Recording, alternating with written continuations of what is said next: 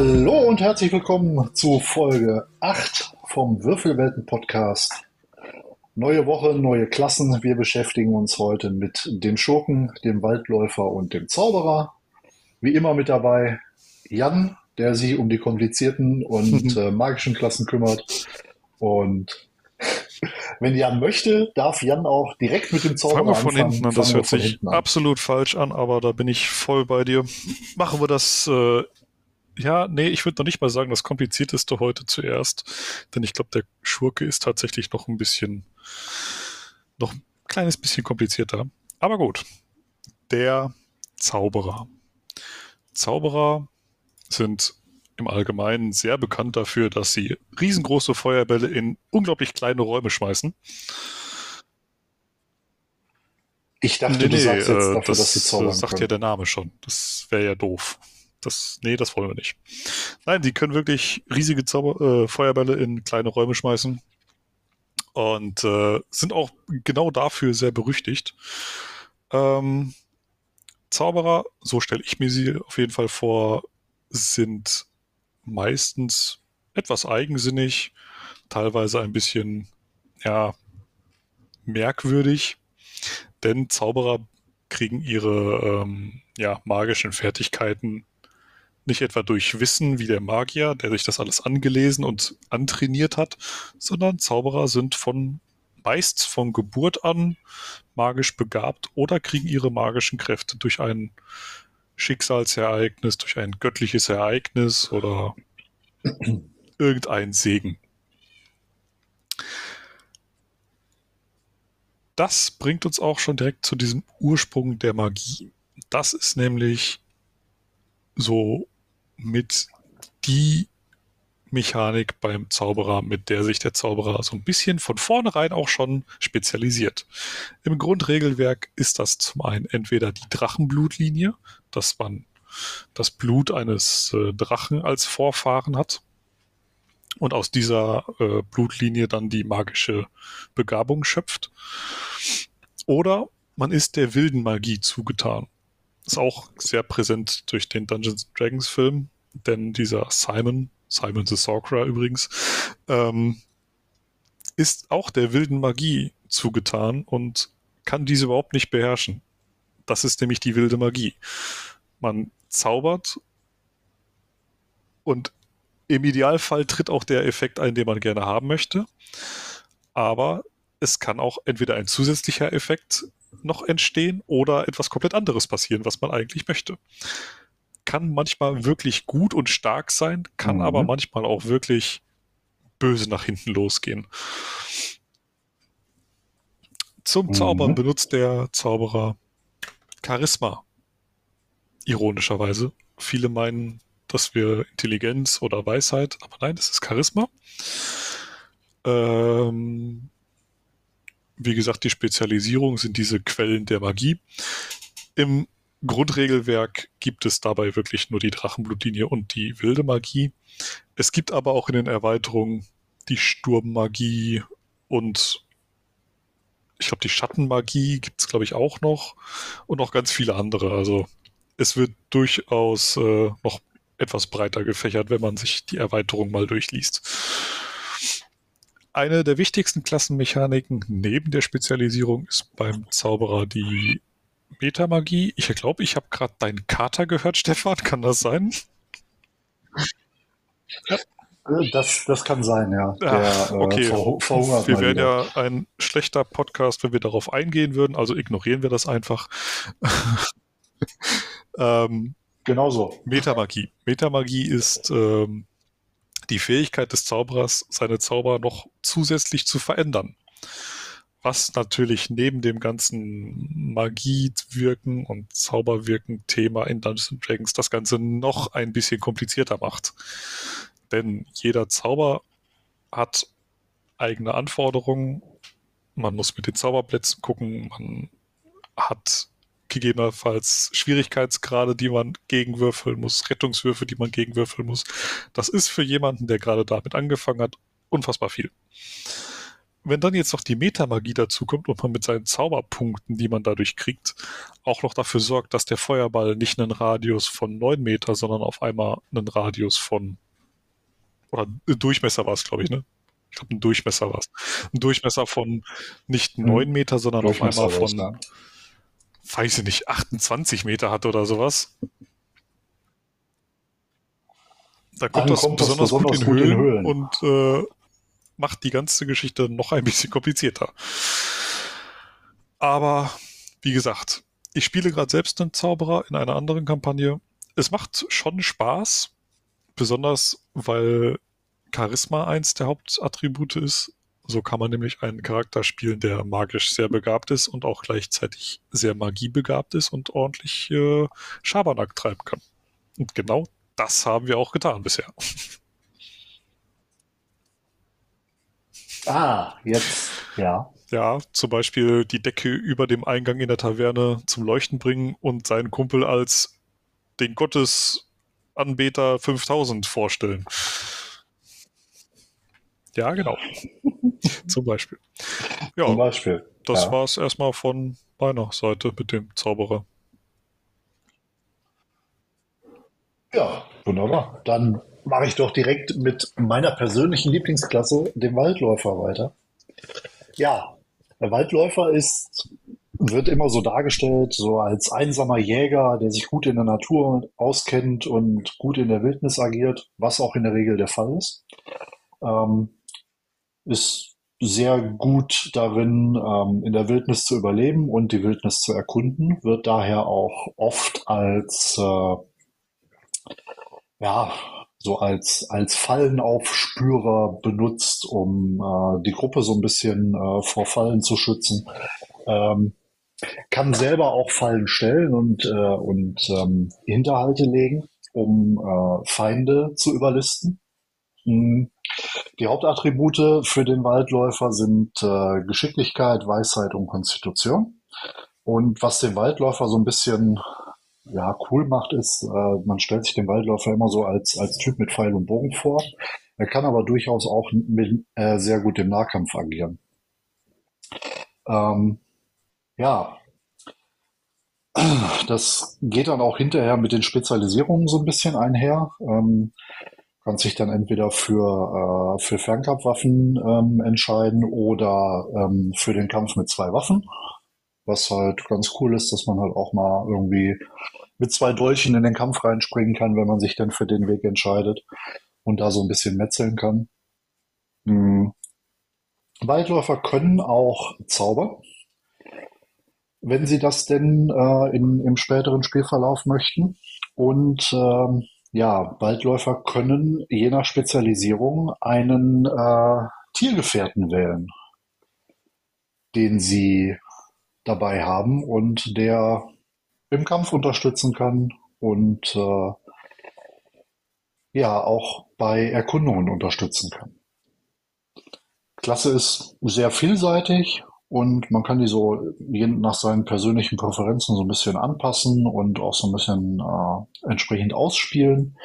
Mit den richtigen Hintergründen, auf die wir später nochmal in einer späteren Folge eingehen, kann man da schon was sehr, sehr Cooles bauen. Das ist wohl richtig. ich glaube, ähm, es, ich habe es sogar, ich habe es tatsächlich noch nie gesehen, aber ich habe es gerade gelesen. Äh, man kann einen Waldläufer sogar auf defensiv spielen. Ich weiß nicht wirklich wie, aber es gibt auf jeden Fall einen defensiven Kampfstil bei denen. Okay, das, äh, das war mir auch nicht so bewusst. Hast ja, genau, gerade im, im klar, duellieren. Das ist äh, äh, Kämpfen nur mit einer einhändig geführten Nahkampfwaffe. Also wirklich so en garde. Ähm, mhm. Kampf mit zwei Waffen ist auch klar. Und dann gibt es halt die Verteidigung und die kriegt erstmal äh, pauschal einen Bonus von plus eins auf die Rüstungsklasse. Was nicht schlecht ist. Was nicht schlecht ist, ja, das stimmt. Das stimmt. Ja, ich glaube, damit ist zum Waldläufer eigentlich so ziemlich alles gesagt. Ist, ich finde, ist eine sehr schöne Klasse, sehr einsteigerfreundliche Klasse, weil die relativ einfach zu spielen ist auch. Und äh, man nicht an so unwahrscheinlich viele Sachen denken muss. Ja, und dann kommen wir zum Schurken. Äh, Jan hatte vorhin gesagt, äh, der Schurke ist wahrscheinlich sogar komplizierter als der Zauberer. Ja. Und äh, ich glaube, da hat der Jan ja, sogar recht. Aber da du dir ja ausgesucht hast, dass du diese Klasse für heute vorbereiten möchtest, überlasse ich dir da gerne das Feld. ja, ja, also ähm, ich habe das Player Handbook, äh, weil ich schlecht vorbereitet in die Podcast-Aufnahme gekommen bin, gerade nicht dabei. Ähm, ja, der Schurke ist, äh, man, man mag es kaum glauben, ein Meister der List und des Diebstahls. Er zeichnet sich dadurch aus, dass er eine relativ hohe Beweglichkeit hat und ähm, im Kampf sehr, äh, sehr geschickt und sehr, ja, sehr effektiv agieren kann. Der Schurke wird auch oft dafür eingesetzt, ähm, Sachen auszuspionieren, Fallen zu entschärfen und natürlich, um irgendwo Sachen zu klauen, völlig logisch. Ähm, ja, eine besondere Eigenart vom Schurken ist das Thema ähm, Angriffe aus dem Hinterhalt wenn äh, man hinterm Gegner steht oder der Gegner einen nicht sieht oder der Gegner vom Schurken überrascht wird, dann gibt es ordentlich Boni auf die Angriffswürfe, womit man ordentlich Schaden rausholen kann, was sehr, sehr cool ist. Ähm, ja, die Hauptattribute für den Schurken, Geschicklichkeit, Intelligenz und Konstitution. Ähm, die Intelligenz hauptsächlich für die Fertigkeiten äh, untersuchen, äh, Fallen entschärfen und Schloss knacken, weil der Schurke auch per Default geübt ist mit Diebeswerkzeugen. Äh, ja, so ein typischer Schurke ist so ein gerissener Einzelgänger, der äh, sich einfach so durchs Leben klaut, würde ich mal so, so sagen. Wird auch oft so ausgespielt. Ähm, man kann den aber auch als Charakter mit, mit sehr zweifelhafter Moral spielen oder als sehr charmanten und schelmischen Draufgänger, so wie wir das in einer unserer Kampagnen auch schon mal gesehen haben. Noch. Ich weiß nicht, wie du meinst. ja, auch nicht. ähm, ja, der Schurke hat auch ein paar Spezialisierungen. Ich bin mir nicht sicher, ob die Bezeichnung, die ich im Kopf habe, äh, hundertprozentig so aus dem Player-Handbuch kommt. Äh, Diebesgeschick ist eine Spezialisierung auf äh, Diebstahl, Entdeckung und Entwaffnung oder Entschärfung von Fallen. Dann gibt's noch den Assassinen, der seinen äh, Fokus auf tödliche Angriffe und äh, Angriffe aus dem Hinterhalt oder Attentate legt. Der Arkane Trickser, da bin ich mir sehr sicher, dass die das Bezeichnung nicht Arkaner Betrüger. Ähm, Arkaner Betrüger, okay. Ähm, der ähm, verfügt über eine geringe Zauberfähigkeit und kann Magie dafür nutzen, ähm, Feinde oder auch Freunde zu täuschen äh, und sich in höheren Stufen sogar kurzzeitig unsichtbar zu machen. Dann habe ich noch im Kopf, dass es da noch irgendwas gibt, was sehr stark auf, äh, auf Nahkampf geht und Duellierung.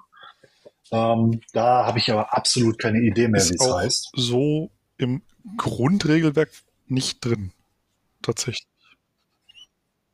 Okay, dann, dann vergesst bitte, was ich gesagt habe. Wir wollen ja nur aufs Grundregelwerk eingehen.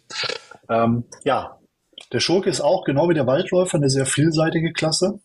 Ähm, ist durch seine Vielseitigkeit und sein Geschick und seine Schleichfähigkeiten äh, sehr, sehr nützlich, wenn man einen dabei hat. Gerade wenn es äh, darum geht, vielleicht auch mal die eine oder andere abgeschlossene Kiste auszuräumen oder in das ein oder andere verschlossene Haus einzubrechen, um das abzufackeln oder so. Ähm, ja, auch eine schöne Klasse, nicht ganz so einsteigerfreundlich, weil man halt mit dem Hinterhalt und Flankieren und hast du nicht gesehen, muss man schon sehr gucken, wie man gerade welchen Bonus berechnen muss. Ähm, aber macht auch ja, einfach so Spaß. Kann auch ganz gerne mal aus einer gewürfelten Schadens 8 oder so durch die ganzen Bonis eine 26 werden. Genau. Ja, Soll ja, schon ich nenne ihn übrigens sein, auch ja. liebevoll den Türöffner.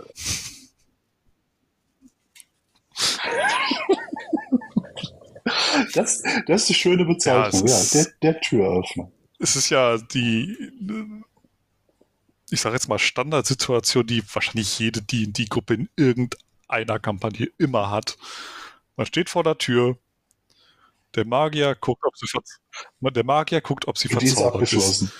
Der, äh, der, der Barbar versucht sie äh, kaputt zu schlagen. Der, der, keine Ahnung, der Zauberer wirft einen Feuerball drauf und keine Ahnung. Der Dieb, beziehungsweise Schurke, versucht das Schloss zu knacken und bemerkt als, als letzter meistens, die ist gar nicht abgeschlossen. die ist offen. Ja, merkt euch, ihr könnt auch einfach mal als allererstes versuchen, die Türe stumpf aufzumachen. In einigen Fällen funktioniert das. In anderen Fällen ja, muss dann der Türöffner her. Ja. Gut. Ja, damit haben wir tatsächlich alle zwölf, zwölf Klassen aus dem äh, Standardregelwerk durch. Hm, auch hier wieder, wir haben euer Feedback wahrgenommen und werden irgendwann, wenn wir mit dem ganzen Grundregelwerk durch sind, mal ähm, im Detail auf die Klassen eingehen und wirklich mal gucken, wie entwickelt sich denn so eine Klasse von Stufe 1 bis Stufe 20, was quasi die absolute Endausbaustufe ist und den Charakter quasi gottgleich macht im äh, D&D-Universum und schauen einfach mal, welche Spezialisierungen gibt's, welche Wege kann ich mit meiner Klasse einschlagen und gehen da tatsächlich mal sehr detailliert drauf ein. Ich denke, da läuft's dann auch auf äh, eine Klasse pro Folge raus, aber wie gesagt, das dann erst, wenn wir mit den Standardregeln soweit durch sind. Und in den nächsten Folgen, die wir euch hier präsentieren, wird's äh, um so Themen gehen wie ähm, Attribute und Talente, dann kommt noch das Thema, wie kämpft man eigentlich? Und, und ja, dann und, schauen wir mal, wie es so ein weitergeht. Ein ganz, ganz, ganz großes Thema. Wir, Schrägstrich, ich mache mit euch eine komplette Charaktererstellung. Wie gehe ich vor? Wie funktioniert das? Ja, auch das.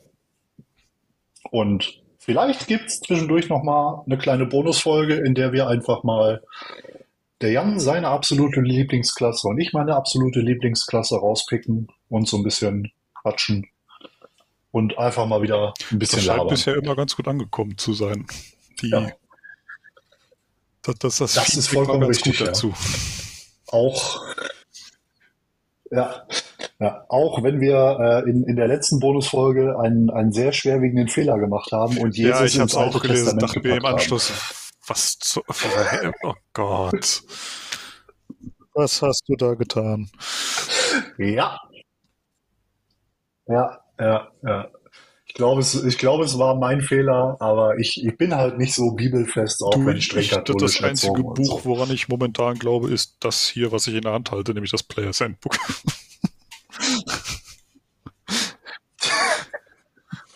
Sehr schön. Ja, im Deine Moment persönliche Bibel. Finde ich gut, finde ich gut. Ja, ähm, dann an dieser Stelle nochmal der wundervolle Hinweis auf unser Instagram, Würfelwelten-Podcast, denn dort findet ihr den Link zum Falkenstein Community Discord mit einem durch äh, in der Hauptsache Jan und ein bisschen durch mich wunderbar gepflegten D&D-Bereich, wo der Jan in Zukunft wieder den ein oder anderen One-Shot anbieten wird. Auch sehr einsteigerfreundlich, wenn ihr euch das Ganze einfach mal angucken wollt. Sprecht Jan an. Er wird euch bei der Charaktererstellung helfen und dann äh, wird er euch da in einer kleinen Gruppe sehr, sehr schön durch einen One-Shot lotsen, der vielleicht und auch selbst wenn ihr keinen Bock wird. drauf habt, äh, direkt damit reinzusteigen und euch das alles durchzulesen und so weiter. Alle One-Shots, die ich spiele oder auch generell alle Abenteuer, die ich dort spiele, mit den Leuten, die da Interesse daran haben, sind öffentlich. Sprich, wenn ihr Bock habt, könnt ihr einfach in den Channel kommen, solltet euch vielleicht einfach muten, aber dann könnt ihr auch einfach mal zuhören, das Ganze live mitverfolgen. Ja. Ab dem 29.02. werden wir auf dem Frankenstein Discord in eine größere Kampagne einsteigen, äh, die ich mit äh, dem Jan und äh, noch ein paar anderen motivierten Spielern äh, veranstalten werde. Auch da seid ihr als Zuhörer gerne gesehen und herzlich willkommen.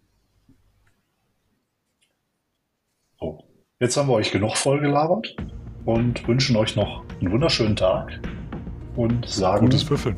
Gutes Würfeln.